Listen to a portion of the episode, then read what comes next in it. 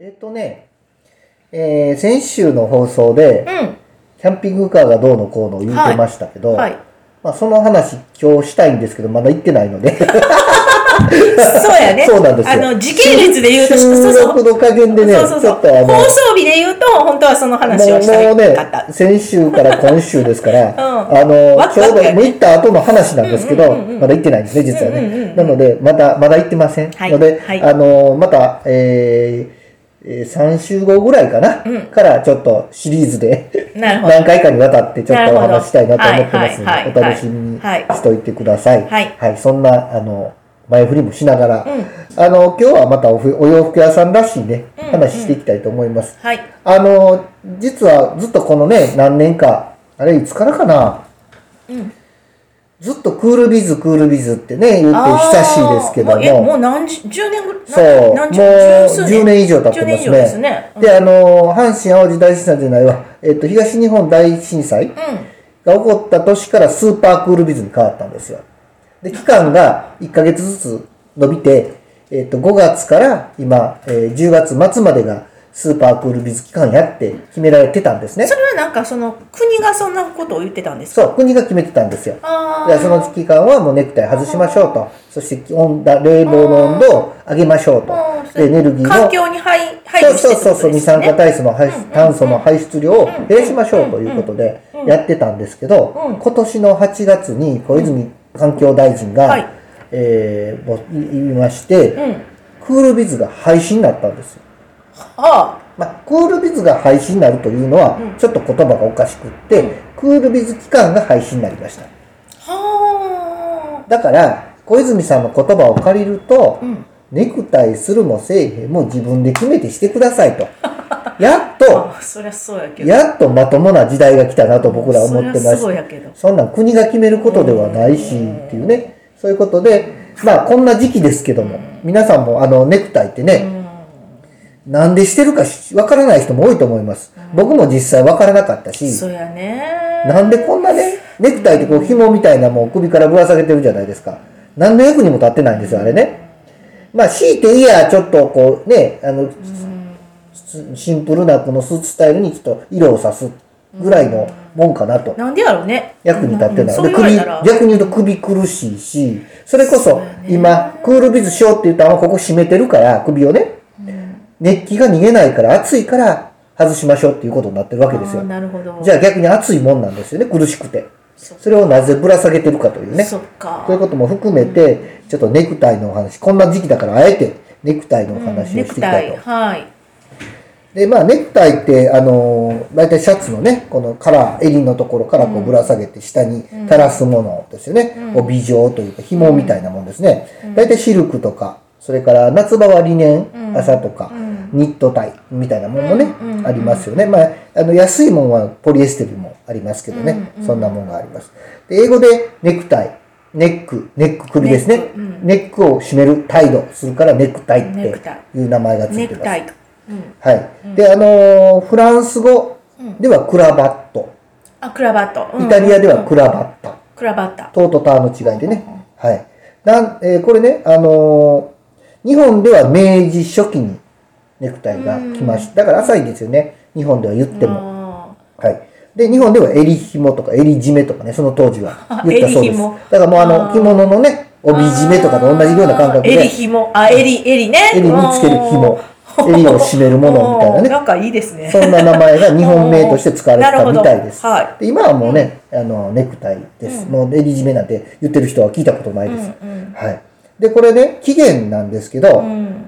これずっとこのネクタイ、首に巻くこの、まあ、紐状のものということを、えーかで、えー期限をずっと遡っていくとですね、多分フランスじゃないかと。あ起源としては。17世紀のフランスのルイ14世の頃。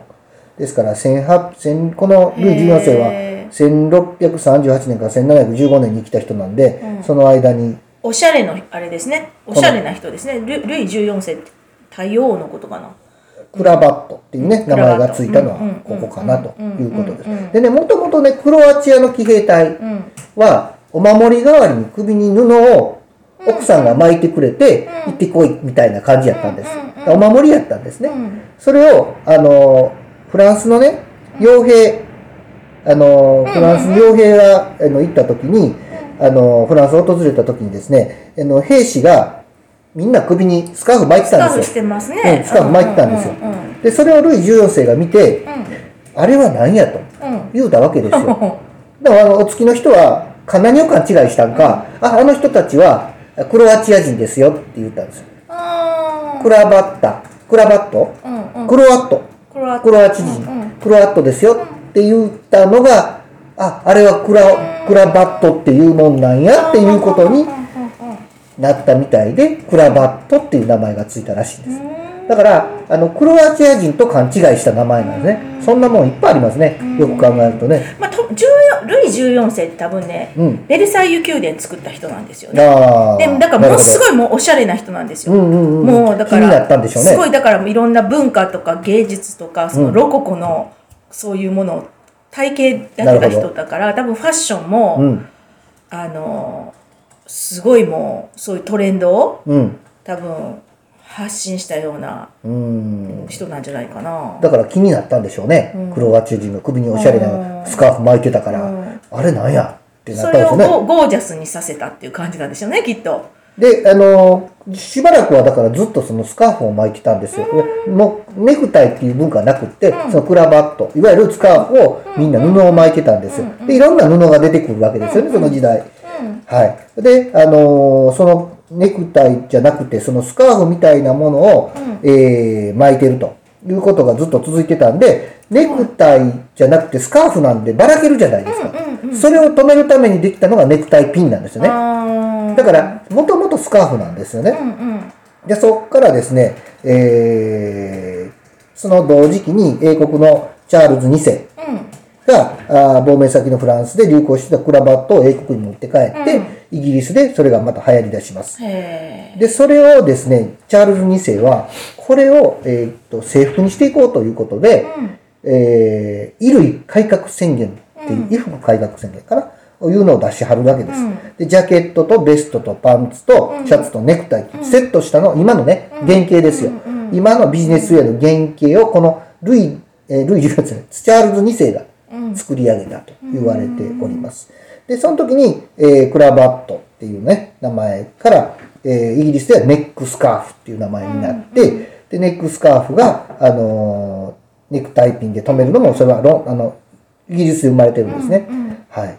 で、えーこのネクタイを、あの、スカーフを19世紀の末頃、今の形に、うんフォア・イン・ハンド・タイという名前で、えータイという名前がここで初めて出てくるんですけど、ネクタイに変わってくるということです。そういうことがあってね、ネクタイっていうのはね、えー今の形がになってくるんですけど、はい。で、まあ、あの、ネクタイって、じゃあ、あの、歴史は分かったけども、じゃあ、今でもなんでぶら下げてんのっていうことなんですけども、まあ、あの、日本ではなかなかね、このネクタイの歴史っていうのは伝わってないし、で、なんでせなあかんねんっていうこともあるとは思うんですが、やっぱりね、世界的な視点で見ると、えネクタイを締めてるだけでやっぱりね、判断されるわけですよ。高級レストランでも席が変わったりであるとか、ジャケット着てるだけでちょっと場所が変わったりとか、またネクタイとジャケット着てるとまた場所が変わったりとかっていうことで、やっぱり階級を表すもんやったんでね。なので日本ではこうネクタイしてるからその優遇されるとかっていうことはあんまりないから実感できんと思うんですけど、そういう根深いこのね、あの階級の中の社会の中で、えー服装っていうものが根付いてきたものがあるのでね、やっぱり大事なものだということで伝わって今でも世界のビジネスマンはネクタイを締めてるわけですよ。はい。だからこの辺はね、わからないとなかなかネクタイ締めてる意味っていうのは難しいんじゃないかなって思います。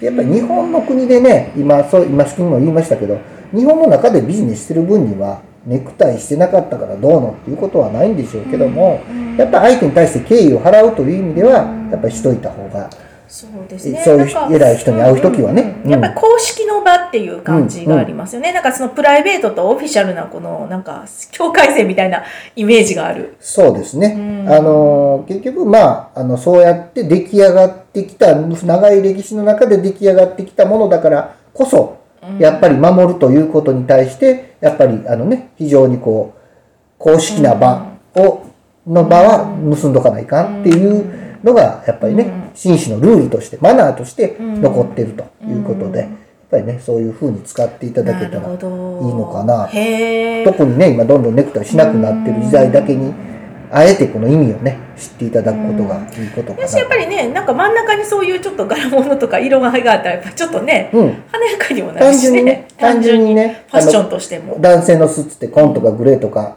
味気ないものが多いので、うんうんやっぱりちょっと色目を指すのはそこしかないのでね。ポケットチーフかネクタイかぐらいしかないのでそういったものを使っていただいて、はい。まあ、彩りももちろんありますけどそういうルール的なマナー的なものとしてはそういうことなので、まあ、理由を知ってね締めていたまあだくと、ねそんな教えてほしいわねしょなんか学校の歴史でね。そうですね。福育ってねないんですよ日本教って。育はした方がいいうん。よ、着物のことも教えりゃええと思うんですよ僕はもっとね。なんか福育したらいいのにね。なんかその就職するとかそういうので、うんほら、うん。うん学校がちょろっとね慌ててやる。慌ててやるけど、学校の先生もよう知らんっていそうう感そうそう。じだからね。そう。ボタンみんな閉めてますからね、うん学校の先生ね。なんか福育してほしいわ、ね、着物のことももっと知らせないかんしね、民族衣装なのに。うん、はい。本当だわ、ね。